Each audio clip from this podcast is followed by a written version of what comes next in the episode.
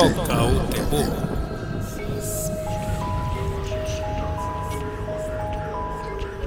O programa Toca o Terror é uma produção da sociedade civil e tem o apoio da Fundação de Cultura Cidade do Recife por meio do edital de ocupação da grade de programação da Frecaneca FM.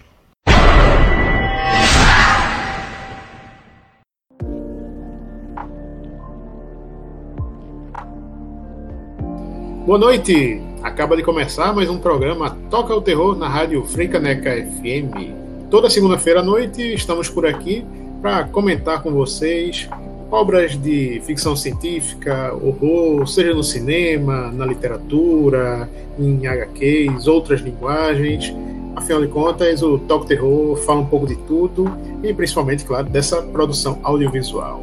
Nesse programa hoje a gente vai falar de dicas de filmes para vocês assistirem em streaming com a presença de um convidado bem especial que vai se apresentar ao final dessa nossa rodada de apresentação que vocês já se acostumaram a ouvir tanto em todo o programa.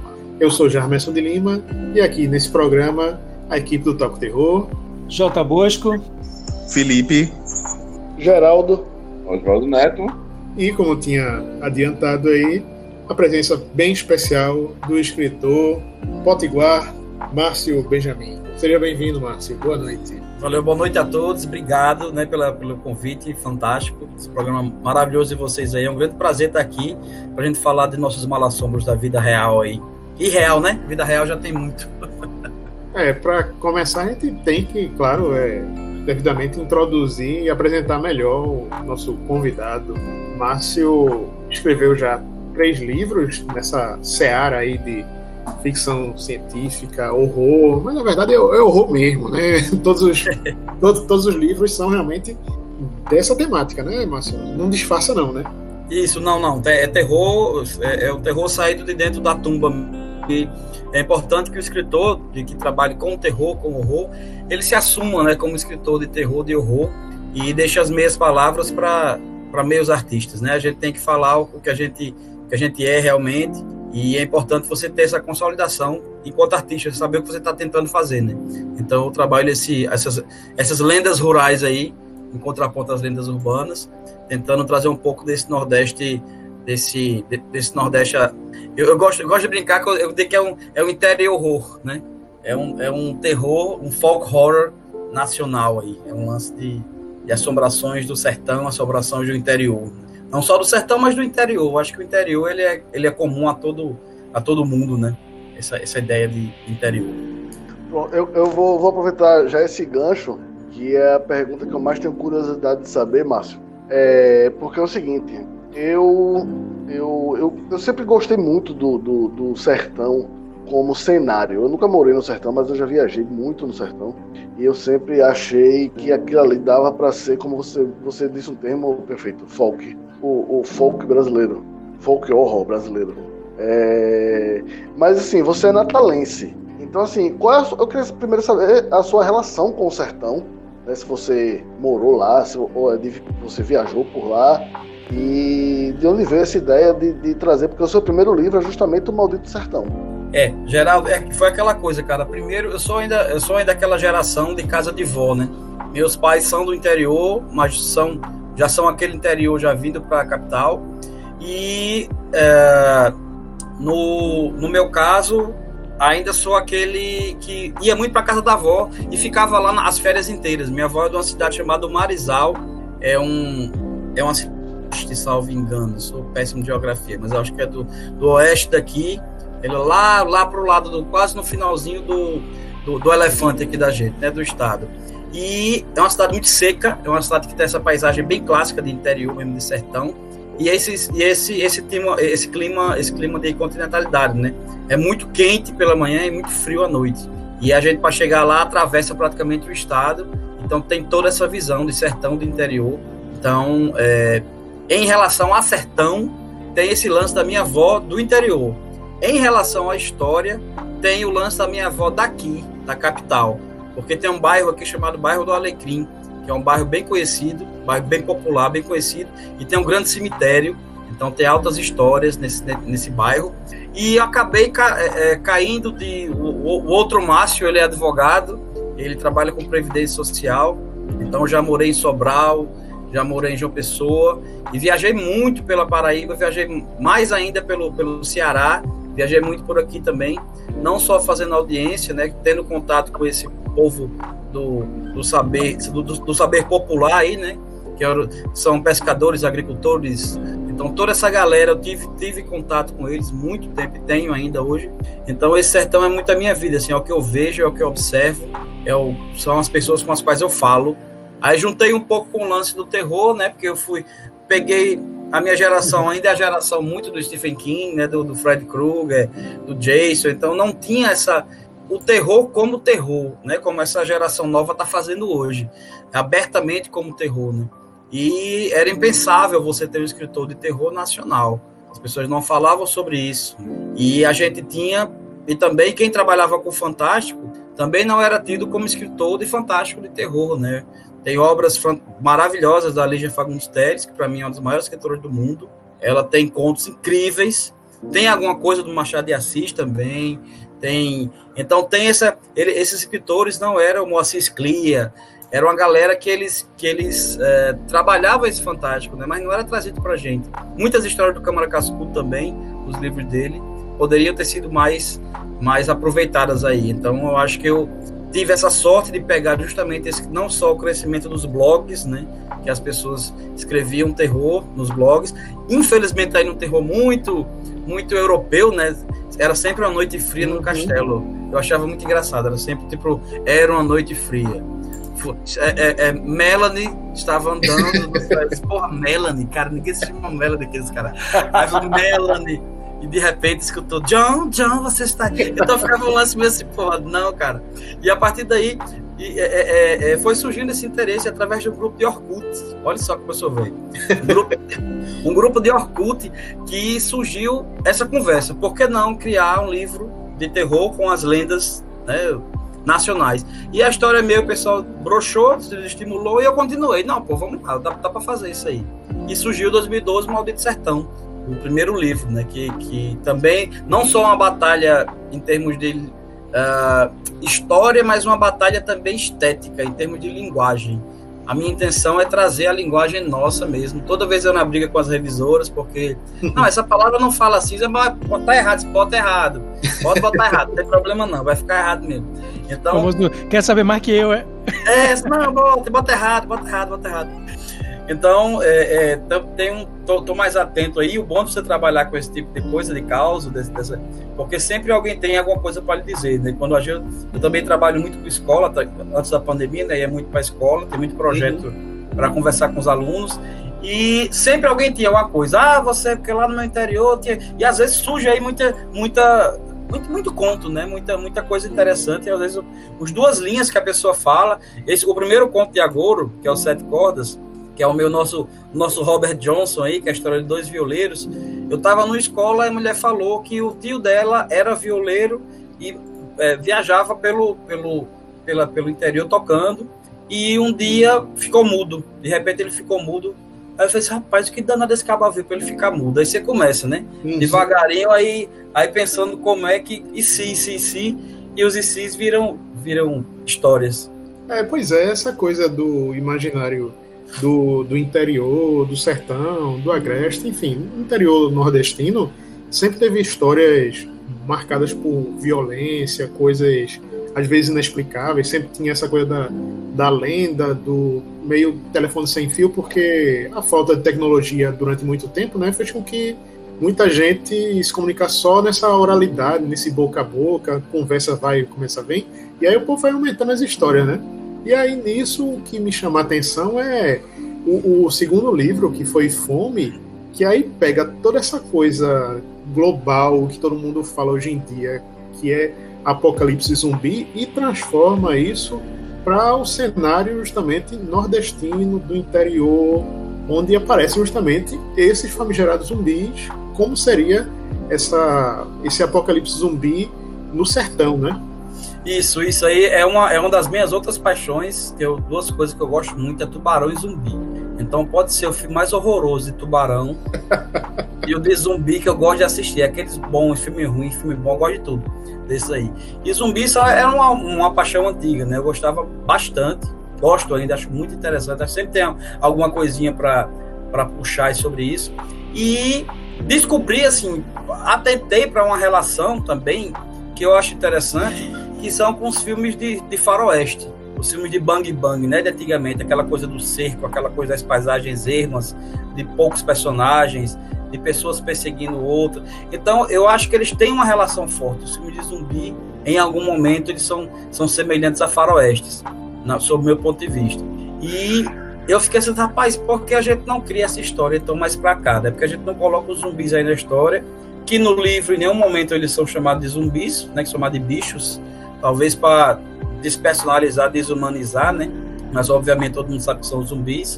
Uh, então a gente teve essa teve, teve essa ideia né, de criar de, de, criar essa história de uma forma bem ágil, né? Sempre ágil, porque minha minha literatura é bastante é, imagética, né? Eu gosto de escrever o que eu vejo. Não tem muito espaço para para pensamento de personagem, cinco páginas sem parágrafos falando sobre o personagem, pensando sobre a vida, não vai ter. É mais, é mais esse lance mesmo rápido. Então, é, foi, foi surgindo a ideia do Fome, foi justamente a época que eu tinha lido o Código da Vinci, né? e eu fiquei assim impressionado pela forma como ele trabalhou essa coisa do, dos focos, né? Como, como no livro os focos mudavam tava um personagem aqui, daqui a pouco ia para um negócio que não tem nada a ver, depois o outro, o outro capítulo voltava para outro ponto de vista do mesmo personagem. Então eu fiquei impressionado com essa forma como ele trabalhou a estética do livro, capítulos curtos. Eu disse, rapaz, vamos fazer, tentar fazer um lance dessa forma. Aí surgiu naturalmente, com mais força, também a coisa dos personagens femininos, né? É algo que eu sempre tento trazer nos personagens fortes, porque eu acho que um reflexo grande do Nordeste é a mulher nordestina. Eu acho que ela é muito, muito, muito forte, muito incrível. E aí o lance foi esse, foi ter, foi ter, ter trazido isso e tentei fechar com a coisa do das religiões de matriz africana, né, com candomblé, com a umbanda, de uma forma muito forte. Meu meu meu esposo ele é, ele é candomblecista, então eu sentei, a gente conversou muito sobre de que forma a gente ia trazer isso. Tentei trazer de uma forma uhum. muito gráfica também, né? Porque eu acho que é algo que, se for utilizado bem feito, né? Eu acho que tem muita coisa interessante para você trabalhar em termos, em termos estéticos mesmo, sabe? Então tentei trazer tudo isso, tentei jogar na do Fome, a crítica ao totalitarismo, né? A coisa da, da igreja, né? Meus personagens, os padres sempre são os filhos da puta, assim. Eu sempre boto o padre Pacífico D, assim. Tô nem aí. E esse aí, ele é o vilãozão, ele é um... Só que, assim, outra coisa que eu tentei trazer no Fome foi o ponto de vista do, do zumbi, né? Tentei trazer esse como é que o zumbi pensaria sobre, sobre aquilo. E no fim das contas não são necessariamente vilões, eles são, estão tentando sobreviver como, como todo mundo. Né? Então eles, eles, essa fome que toma eles é algo que suplanta qualquer coisa. Então eles pensam que estão ainda agindo como agiriam enquanto vivos, e a partir daí surgiu um livro. É engraçado essa coisa de literatura, porque de repente um livro aparece, mas de repente o Fome ele começou a aparecer mais, as pessoas começaram a ler mais o livro lançado em 2016. Agora ele começou a aparecer bem assim. E eu, e eu tô bem feliz assim com esse, com esse reflexo. O pessoal mais jovem, principalmente, tá, tá, tá lendo muito. Nessa lenda que jovem não gosta de ler e que livro é caro, são duas lendas que a gente precisa, precisa derrubar aqui no Brasil. Nem, nem sempre. Nem sempre livro é caro e os jovens gostam de ler sim. É, já que começou a falar de, de zumbi, e uma das dicas de obras que a gente vai indicar nesse programa aqui é justamente uma que você trouxe. Queria que falasse aí sobre Kingdom, que é justamente uma das indicações nesse programa aqui, essa série que está na segunda temporada na Netflix. Cara, com certeza. Assim, coreano, assim, esses filmes coreanos, né, o trabalho artístico da Coreia é um negócio impressionante, né? Tem muita coisa bem feita. E eu vou destacar nesse, nesse seriado, acima de tudo, o trabalho dos, dos uh, dublês, cara. Eu fico assim impressionado, porque a galera se joga mesmo, assim. Você fica, mas que esse cara vai morrer, se joga meio por cima do outro. E a estética, e a, e a trilha sonora, e a própria história, sabe? É um negócio bastante criativo é, no começo você acha um pouco enrolado, pelo menos eu achei, mas depois ele vai se, se desvencilhando, assim, ele vai se. Des... Nossa, eu acho. É uma das séries que eu, que eu gostei mais assistindo, assim, eu achei muito criativa. Eu acho que é uma série muito ágil e é algo a você ver. Tudo, tudo é possível, né, em termos de criação. Por isso que eu fico um pouco, um pouco, uh, um pouco assim, decepcionado quando o pessoal vem com um negócio de remake, né? Prequel, remake. Porra, deixa essa galera em paz, pô. Deixa o Exorcista em paz. Vamos fazer filmes novos, né, cara? Vamos criar um negócio novo. Nada de não sei o que 2, não sei o que 3. Tem tanta coisa legal para ser criada. Bom, gente, vamos aqui dar só um tempinho para daqui a pouco a gente retomar o papo, porque estamos chegando ao primeiro intervalo do programa Toco Terror por hoje.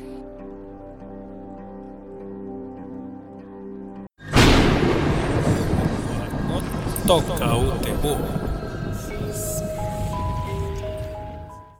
Toca o terror de volta na Rádio Freicaneca FM.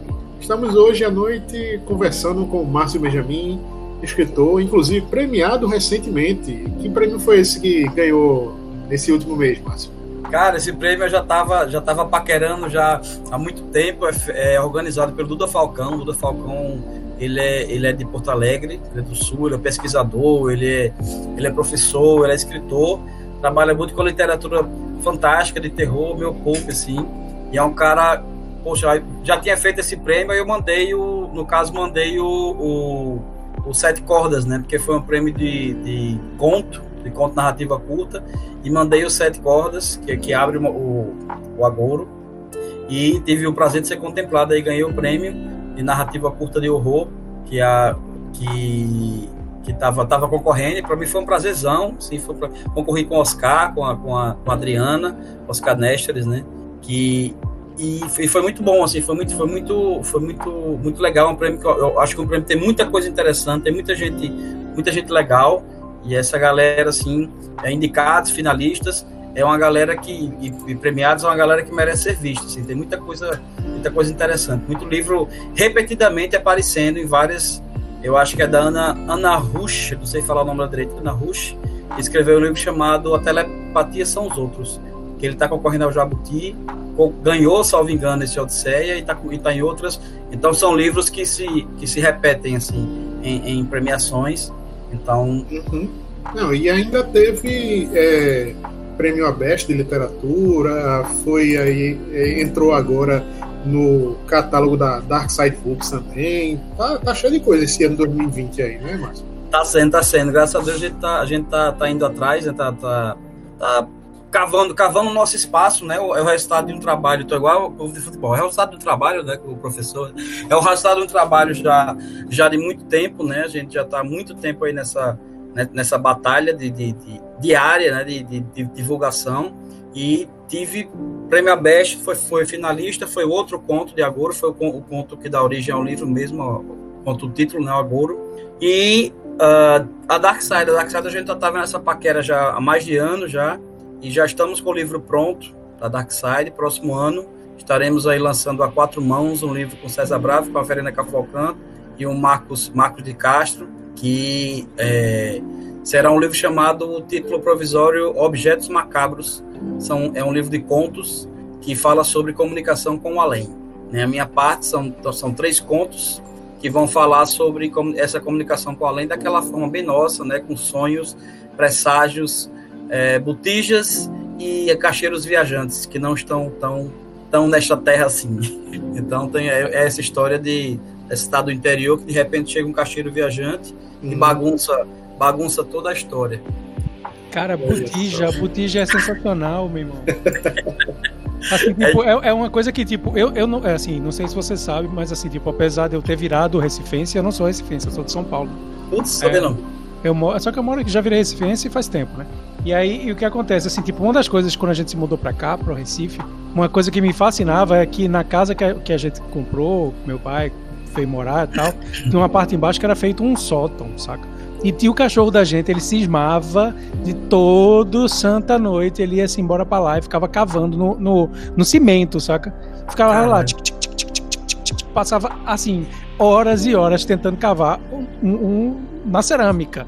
E a gente ficava, pô, que danada é isso? Aí teve até um, uma, pessoa que disse assim: rapaz, deve ter uma botija aí enterrada. Eu digo, eita porra.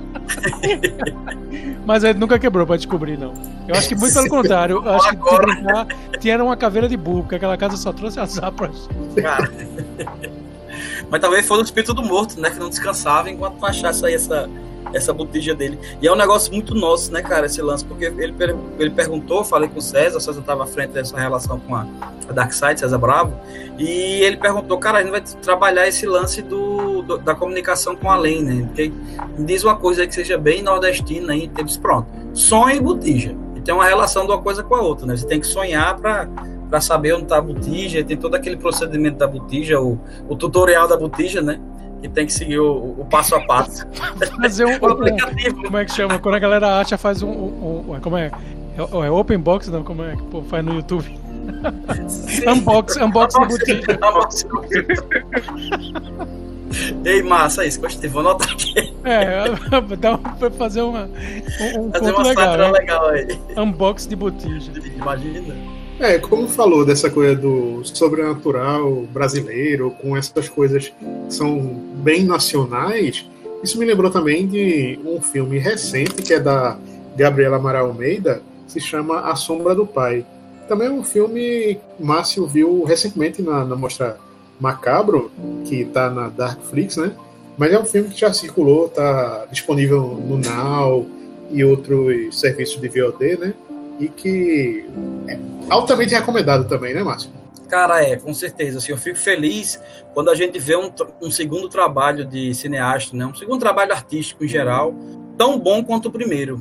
Né? Eu ouso dizer que é até melhor, que ela fez o Animal Cordial, eu achei um filme bem legal, mas eu achei realmente esse Sombra do Pai assim, um filme mais maduro, sabe? Ainda achei que a criança, a menina tá muito boa, Putz, eu achei aquele filme incrível, incrível, assim. E você vê que é uma história pequena. Eu, eu fico muito assim. É, eu gosto desse lance épico, mas me chama muita atenção histórias curtas, né? Histórias com poucos personagens, histórias limitadas a lugares a lugares fechados, assim. Eu acho que isso tem, dialoga muito com o lance do terror. E foi um filme que, que eu fiquei assim bem impressionado. Eu achei um filme muito bom mesmo. O roteiro é excelente, a história é muito coerente, sabe? Os personagens muito coerentes. E, e, fala de vários. Tem o um lance de zumbi também no filme, né? Sem querer dar spoiler, já dando um pouquinho. Mas tem um lance de zumbi no filme. E eu achei um filme muito, muito bom mesmo. Achei, achei bem... Essa safra de terror, cara, é incrível. Esse, o Trabalhar Cansa, do, do Marco Dutra, os filmes do, do, do Denison, cara, putz, é muita coisa legal. Muita, muita coisa legal e diversa, como tava falando. Vez por outra também está na programação do Canal Brasil, então toda essa produção recente nacional sempre está por aí é, rodeando os canais de TV por assinatura também. Né? Então, de alguma forma, as pessoas podem encontrar. É, motivo não falta para assistir e também espaços estão cada vez maiores também. Tem essa coisa do streaming, tem o streaming pago também. Então, sempre se você procurar, você encontra, né? Tem isso. Ô, Márcio, inclusive, é, tem, como a gente já tinha mencionado, né? Essas obras que você fez, lançou, né, tem muito dessa coisa do subtexto, do, do, Nordeste, de outras tramas, assim. E é isso também que acaba puxando a atenção quando vai assistir um filme desse de terror, por exemplo, quando não é só, claro, nem zumbi nem tubarão. Sim, sim, também. Eu acho que a gente tem muita coisa, às vezes até uma, uma porque eu acho que a arte ela, ela é interessante quando ela vem perturbar você. Né? Então, quando ela, às vezes você.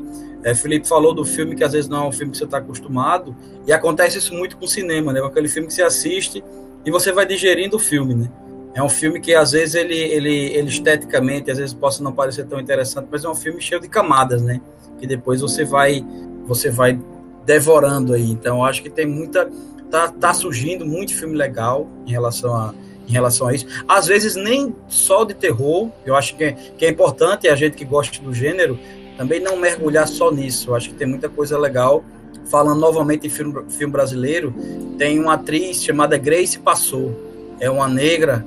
Qualquer filme dela, pode assistir, meu amigo. Tem um chamado Temporada, que tem no Netflix, e tem um chamado No Coração do Mundo, que eu acho que também está no Netflix ainda. São filmes muito interessantes, muito cheios de camadas. Tem um filme do caralho também da, da A24 chamado Krisha, que também é o filme de ter, sem ser de terror, mais de terror que eu já vi na minha vida. Que é uma mulher que ela é que ela, ela passou um tempo internada, foi presa, passou um tempo internada e ela volta para a família no dia da ação de graças. E ela quer fazer tudo certo, é uma coroona assim, e ela quer fazer tudo certo. Só que por conta mais da família, cara, é uma desgraça, tá desgraça assim, mas é um filme da porra, muito bom. A 24, é amigo, qualquer coisa é, é deles é, é, é incrível. É fora do normal, assim, eu acho aquela produtora perfeita. Ô Márcio, aproveitando esse, essa deixa aí que você falou sobre os diretores nacionais, né, como o Rodrigo, como o Denison. O Rodrigo ele tem uma, uma, uma carga bem forte de regionalismo e de folclore, né? O, e eu acho que tem a ver com, com, a, com a tua obra também, justamente porque trata de um lance mais regional e tal. E aí você acha que, que é um nicho de, do gênero que está nascendo aí que pode se fortalecer? O nosso o Roto Piniquim ter mais essa essa flertar mais um pouco mais com, com o folclore e as regiões do que a gente ficar simplesmente repetindo o que a gente traz lá de fora, essas coisas? Eu acho que sim, Bosco. Eu acho que sim. Eu acho que a gente tem muito, é que eu digo assim, é importante você você é, trabalhar com as pessoas que saibam do que estão falando, né? E Rodrigo é um cara que ele sabe do que ele está falando, ele sabe, ele, ele, ele entende por qual caminho ele está seguindo. O que a gente vê às vezes é a galera se utilizar um pouco do Nordeste sem ter tanto conhecimento do que é aqui, do que forma, de que forma a gente lida, né? Graças a Deus a coisa está mudando um pouco, né? Os, as grandes realizadores estão abrindo mais espaço e nós estamos cavando o nosso próprio espaço aí.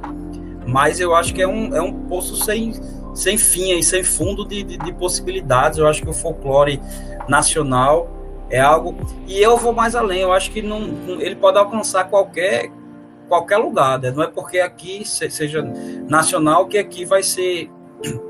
Vai ficar só por aqui, não. Com Maldito Sertão, eu fiquei bem seguro no começo, pela questão da estética, pela questão da linguagem, de ser um livro que ficasse preso aqui, né, no Nordeste ou preso no Estado, né, não, não, as pessoas não se interessassem, e graças a Deus não aconteceu isso. É, você pode não entender o livro todo, você vai perder um arrudeio, um mal assombro, mas você vai entender o contexto e, aquela, e aquilo ali vai lhe dar um novo, um novo caminho. Foi um livro que conseguimos, nesse ano, conseguimos traduzir para o inglês.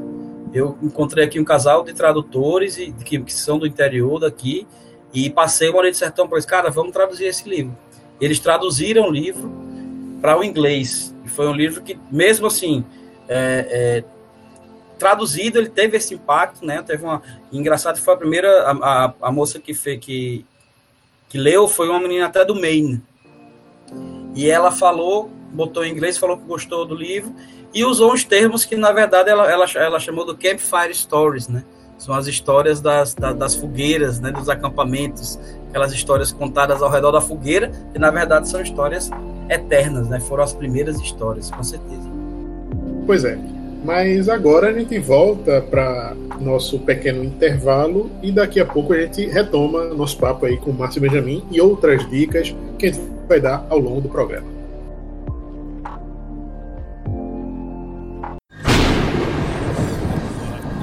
Toca o terror.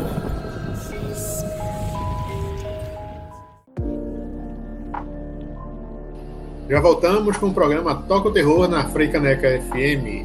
Estamos conversando aqui com o escritor Márcio Benjamin, que está não só falando de sua obra, como também dando dicas aí de vários filmes que assistiu e que recomenda aqui pra gente. Assim como também a gente, assim, vez por outra, né? Olha o que está rolando no, no catálogo de streaming por aí e também recomenda para vocês que estão nos ouvindo. Márcio, tem, tem um filme também que recomendou, que é um desses filmes do Oriente Médio, chamado A Sombra do Medo, que vale a pena conferir também? Cara, com certeza. É um filme que, que também a gente falando de política, né, é um filme bastante político, que no começo do, dos anos 80, aí essa guerra do, do Irã-Iraque, salvo engano, lida com o folclore é, oriental, né, esse, esse folclore, esse folclore iraniano, e traz fala daquele do, do, do jeans, né? São, são esses fantasmas que perseguem as pessoas, que primeiro vão roubando, primeiro roubam alguma coisa sua, depois roubam você. Tem, então essa menina tá aguardando, o pai, o pai dela foi pra guerra e ela tá com a mãe, tá com a mãe em casa e aquela coisa, cai um, um míssil no, no, prédio deles e não explode, fica lá o míssil. Então eles também, elas também não podem sair de lá. E tem uma cena muito foda do filme que, que fala muito sobre, sobre a questão do terror mesmo, que elas estão sendo o, Jim começa a, a, a, aparecer um pouco mais, né, ser mais incisivo, e elas fogem no meio da noite sem a, as vestes as vestes uh, religiosas, né? E a polícia, a polícia religiosa para elas e leva para a delegacia, né? Agride a mãe, leva para a delegacia. Então, nesse caso, elas elas voltam para casa e aí esse contraponto, né? A realidade de repente cai no meio de uma história de ficção e às vezes ela é pior do que a ficção. Então é um filme muito bom, muito, muito bom mesmo. Assista que não vão se arrepender. É, nessa vibe também de terror islâmico, cultura árabe, tem um na. Na verdade, tem um, um, alguns três aí que são, na verdade, do mesmo realizador, que é um turco. E que esse, esse filme em questão, no caso, que eu vou indicar para vocês, se chama DAB 5 Maldição Paranormal. É de 2014. Assim, o título é totalmente genérico, né? Pelos que vocês falaram, né? Assim, esse é o quinto filme de, um, de uma série aí que o, o diretor turco Hazan Akadag ele fez, que mescla um pouco dessa coisa da cultura tradicional árabe islâmica com a tecnologia e os tempos atuais, né? Então, o que acontece? Ele mostra, primeiro, um casal que chegou em uma casa recém, recém comprada e tal, e eles começam a ter alguns probleminhas na casa de assombração também. Ou seja, coisa que a gente já viu, digamos, em atividade paranormal, por exemplo. Só que tem também essa questão dos jeans aí que a gente falou, né? Tem o, o jean dessa maldição que estava lá no Irã, também tem lá na Turquia, do mesmo jeito. E esses jeans aí, esses demônios são danados, viu? Porque já começa no filme um prólogo de um ritual macabro, bizarro aí, envolvendo o nascimento de uma criança que é de repente sequestrada pelos jeans, e aí essa, essa mulher, o casal nos tempos atuais, está sendo assombrado por essas coisas, ficam tentando descobrir o que é, só que se você pensa que está vendo um filme desses tradicionais, tipo Invocação do Mal, onde de repente chega lá um, um casal Warren da vida para investigar e achar que tudo está certo, enganou-se redondamente. É quase como terror asiático, onde se a maldição, se a assombração lhe pegou, não tem a Isabel. Você não vai conseguir escapar. Porque o, o Jin, a maldição lá, o demônio, a, a história lá, vai aparecer, vai lhe atormentar de tal jeito que. Olha, tem, tem inclusive uma cena lá que a pessoa, se assistir e não ficar assustada com o, o, o bizarro, o grotesco da parada, eu duvido, porque a pessoa tá lá vendo, digamos, ah, coisa normal na casa, acorda meio da madrugada, quando vê, tem um pentagrama desenhado no meio da sala com um, como se fosse uma espécie de boneco voodoo em tamanho real. É, pessoa... quem, quem nunca passou por isso? Se a pessoa não se assustar com um negócio desse num, filme. Agora, é claro, né? Tem vários relancezinhos de estética de cinema contemporâneo e tal, aquela edição meio frenética, mas a história em si, é, o jeito todo de contar com essa coisa da, do universo árabe e até mesmo o ritual de exorcismo lá para tirar o demônio lá da parada é tão estranho, tão barro que a pessoa se sente cada vez mais ligada a querer ver o filme até o final, sabe? É, é bem interessante aí, Dab 5, Maldição para Mal. E aí tá na Netflix, assim, é, esses outros filmes do diretor também estão lá, e são filmes diferentes, cada um com uns mais ou menos, outros nem tanto, mas tá aí, na, na parada. Ô, ô Geraldo, tem um filme também que tu assistiu recentemente na Globoplay, recomendaria aqui para ver também? Então, o filme se chama O Conto dos Contos, tá lá na Globoplay, como o Jarvis falou, e é dirigido por Matteo Garrone e baseado na obra de Giambattista Basile. Ah, Macazzo. é uma produção italiana, mas que conta com um elenco hollywoodiano e é falada em inglês, inclusive. É, é o seguinte: esse Jean Battista Basile é um escritor italiano que antes, bem antes do, dos irmãos Green, ele tinha coletado alguns contos de fada.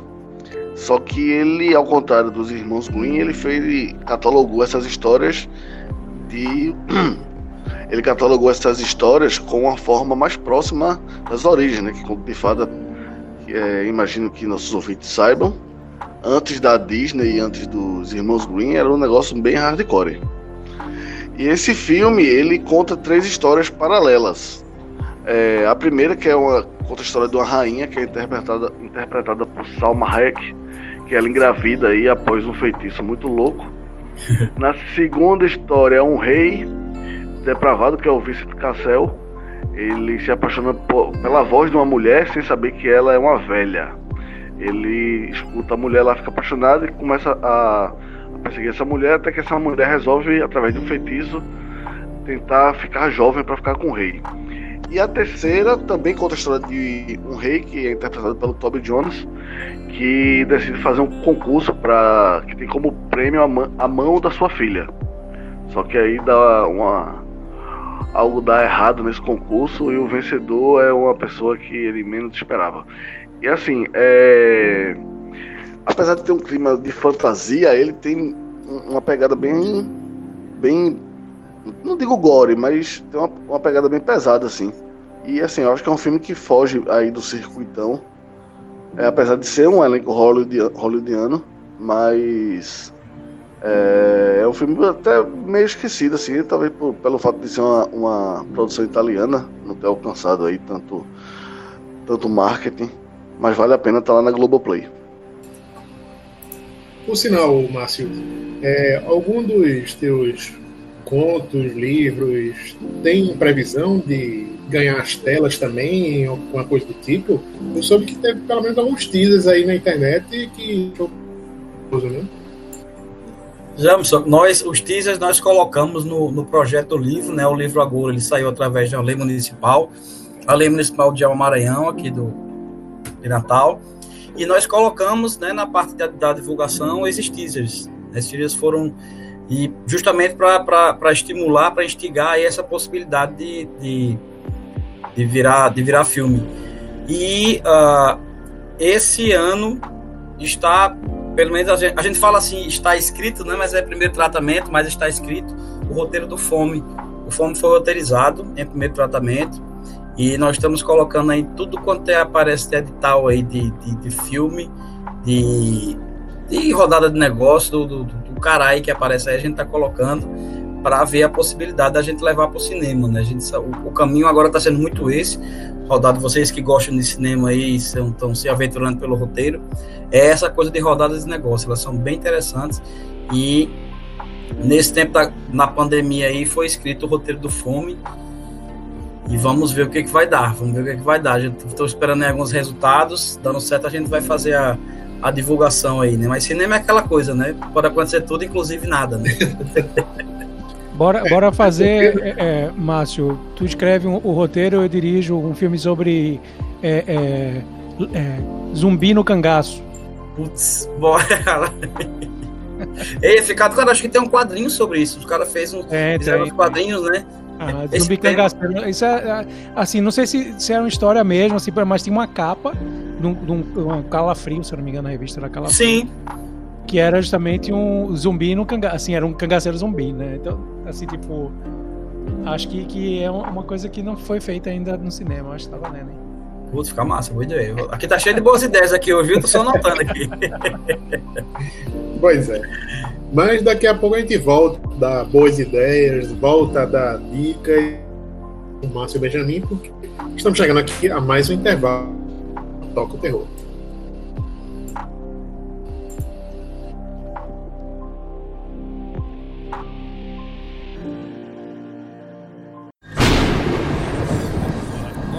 Toca o terror.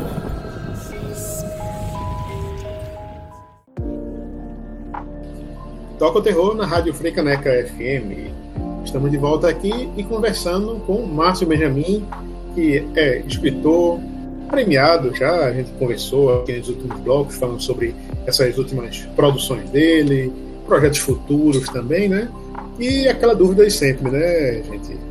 Márcio, como é essa coisa de trabalhar com literatura hoje em dia e também com literatura fantástica? Às vezes, né, claro, sempre tem esse certo preconceito, digamos assim, no e por sorte tem essa coisa do nicho agora, que pelo menos a Dark Side, como a gente tinha falado, está apostando também. Tem algumas outras editoras independentes, mas até lançar é, o Maldito Sertão, como é que você conseguiu trabalhar no gênero e escrevendo? Eu participei muito de coletânea, de antologia, né? mas sempre era alguma coisa de fora. Acho que a primeira foram duas antologias de São Paulo, que é aqui uma editora chamada Andros. Ela abriu, ela abriu para antologias, o que é muito importante. Eu acho que é importante você começar a ser visto, né? Você participar, mas também acima de tudo você saber o que que você quer, sobre o que você quer falar, né? Onde você, quem é você enquanto artista, quem é você enquanto produtor de, cultural, né? De cultura nesse sentido. Então eu acho que foi que foi algo que, que foi bem complicado no começo. Hoje a gente vê com alegria assim, que tem muita, muita gente boa é, participando, criando muita coisa, muito efervescente aí o mercado. Mas é importante também você ter esse, esse olho no, em editais, sabe? Acho que tem, tem muita coisa acontecendo em prêmios, em editais, em, em rodada de negócio, como eu digo. Eu acho que se você quer viver disso, você tem que aprender a transformar isso em dinheiro. Acho que tem que parar com essa coisa do artista que que mora numa torre de cristal e vive de luz e, e, não sabe, não tem conta no banco e não sabe fazer edital, não sabe. Acho que isso aí tem que parar para ontem. Acho que a gente tem que, tem que transformar isso de alguma forma, você procurar é, monetizar, né? monetarizar isso aí, essa sua esse seu sua, sua vontade de, de, de, de ser artista, porque a gente precisa desse dinheiro para escrever, né? A gente precisa parar não sei qual foi, acho que foi uma cineasta que falou, que ela disse que eu preciso do dinheiro para poder ter o, meu, meu uma momento de criação, né? Eu não posso viver trabalhando e criando o tempo todo ao mesmo tempo. Né? Eu preciso ter um momento para ainda não, não aprendi essa mágica não, mas mas tudo bem, vai que vai que um dia dá certo. Bom, e vamos chegar aqui nosso último bloco de dicas também, né, de filmes que estão em streaming para o pessoal assistir outro filme também você pode recomendar para o pessoal assistir, Márcio? Cara, esse, esse filme foi um filme que eu vi há muito tempo, né? Como a Dark Song, que depois eu vi que tinha na Netflix, na, na, acho que até na Amazon, como, como Vozes da Escuridão. É um filme imperdível, né? Principalmente, principalmente se você está acostumado a ver o filme mais mainstream, né, com, aquela, com aquele ritmo frenético, aqueles cortes, né? É um filme de uma, de uma moça, de uma mulher, que ela perdeu o filho e ela vai para um castelo, né? Falando assim, parece que ela, né? Mas ela mora lá perto do castelo, então ela vai, acho que é a Escócia, acho que é escocês o filme em inglês, mas ela vai para essa casa muito grande, parecida com um castelo, e contrata um ocultista, né? Um cara que promete fazê-la se comunicar com o filho né? Desde que sejam seguidas alguns procedimentos do ritual. Só que a coisa começa começa errada, porque ela já diz a ele que na verdade ele tá, tá, tá querendo reencontrar um grande amor, amarrar um amor nela, uma coisa assim. Aí ele já fala, o cara já começa fazendo o, o, o, as coisas erradas, né? Porque ela, ela, explicou errado. E outras surpresas vão aparecendo ao longo do filme em relação a essa relação com, com o filho. E o final é surpreendente, é um filme muito bonito e muito assustador.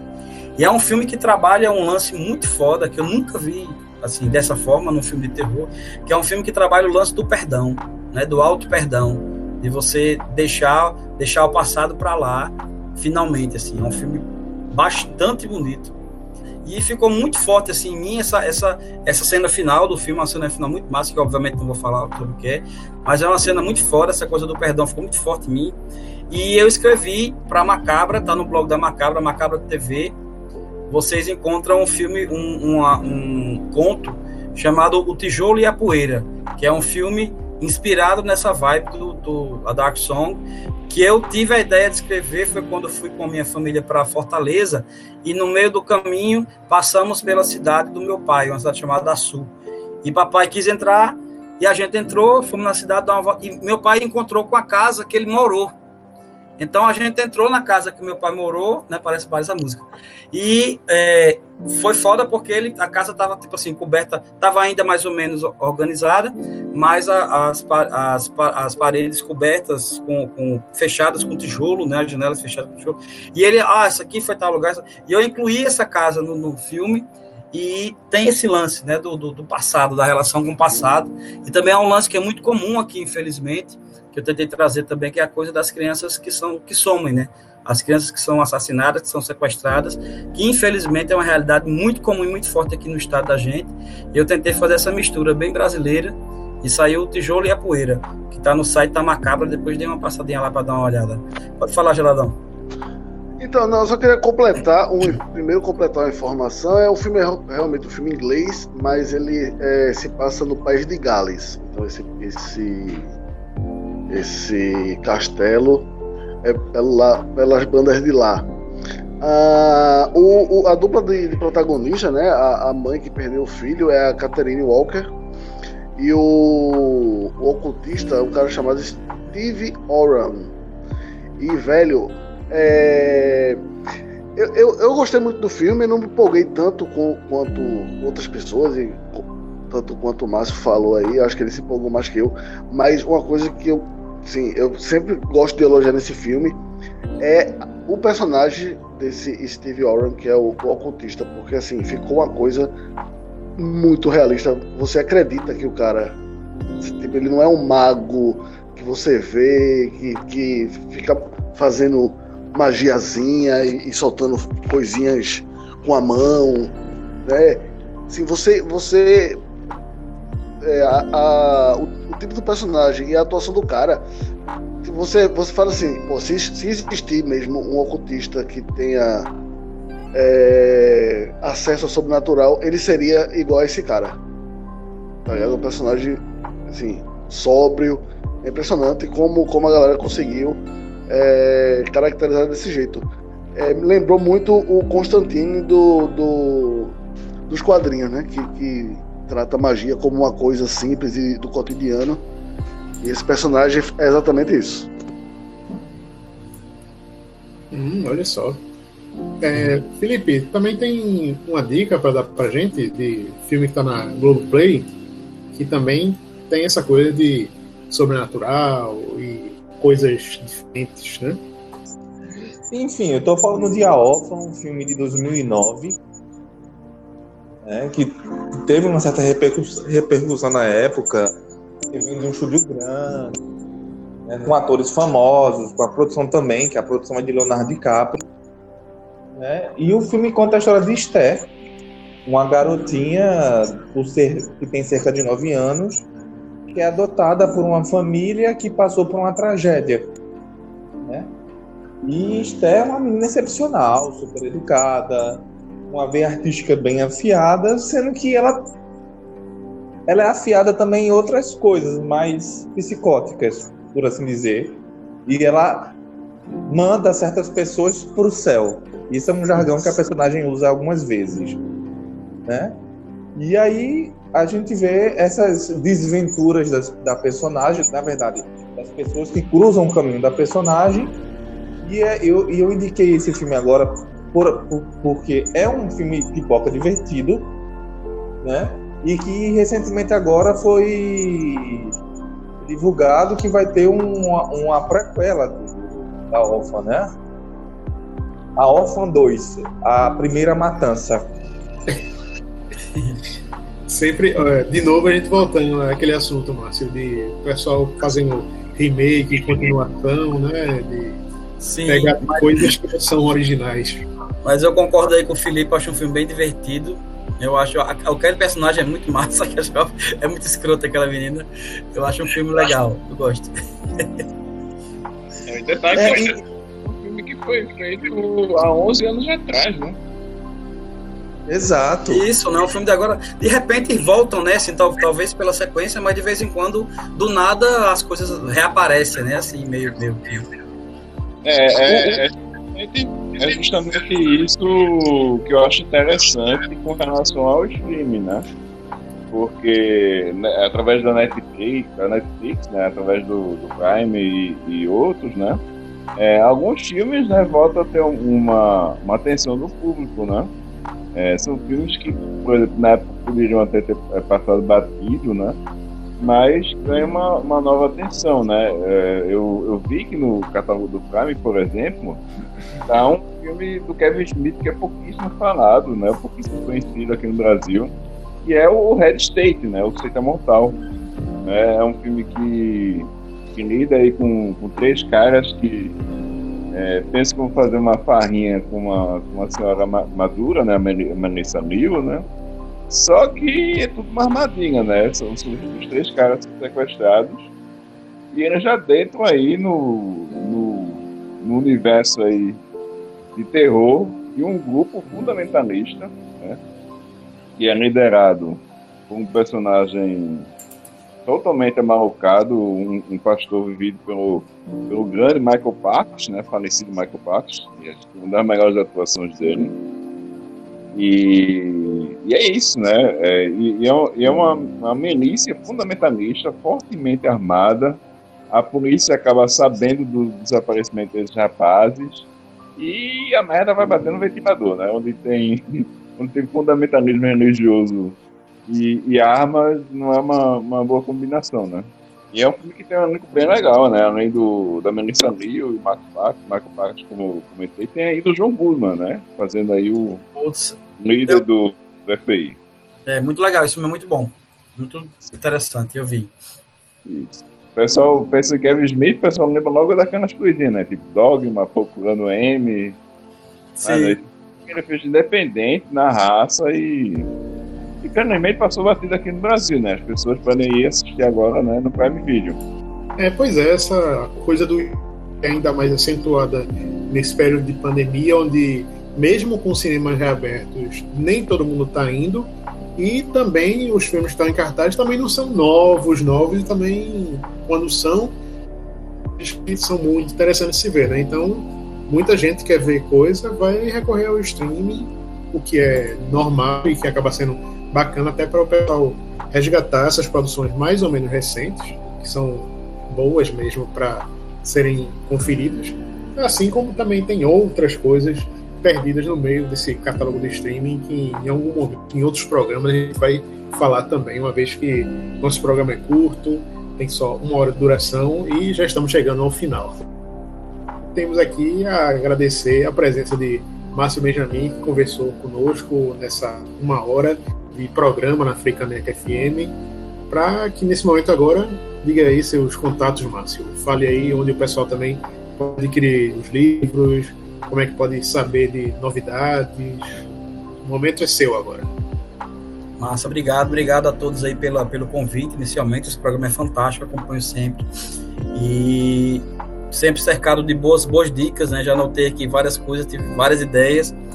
E interessados nos livros, estamos na Amazon em e-book, né? Os livros eles, eles estão esgotados na, na, na, físicos, né? Fora agora tem comigo, estou com todos os livros físicos. Entre em contato, adicione o Terror de Márcio Benjamin no Instagram e no Facebook, mas o acesso é melhor pelo Instagram, que nós estamos enviando os livros com estou na promoção de, de Halloween ainda, o Halloween vai continuar, né? Em homenagem a 2020 que é o eterno Halloween essa porra. E a gente vai continuar aí. E com essa, com essa promoção nós enviamos sem, com frete grátis para todo o Brasil. E fiquem de olho aí na Dark Side, que vai ter, vai ter coisas bem interessantes aí que a gente está programando. E também no audiovisual, a gente tá, como falei, gente está com fome engatilhada. Se Deus quiser, vamos. Se o, pacto for confirmado com o nosso querido Bafumê, ele vai providenciar algumas coisas acontecendo aí para gente. Maravilha. Então é isso, gente. É, temos aqui nossa equipe do Toque Terror conversando com o Márcio Benjamin. Eu sou Jarmerson. Junto comigo aqui, quem está? Felipe. J. Geraldo. J. Bosco. E Oswaldo Neto. E semana que vem a gente volta a conversar com todos vocês aqui pela Freicaneca FM. Lembrando também a todos de acessarem nosso site topterror.com.br. Muito bem, gente. Até a próxima semana. Boa noite.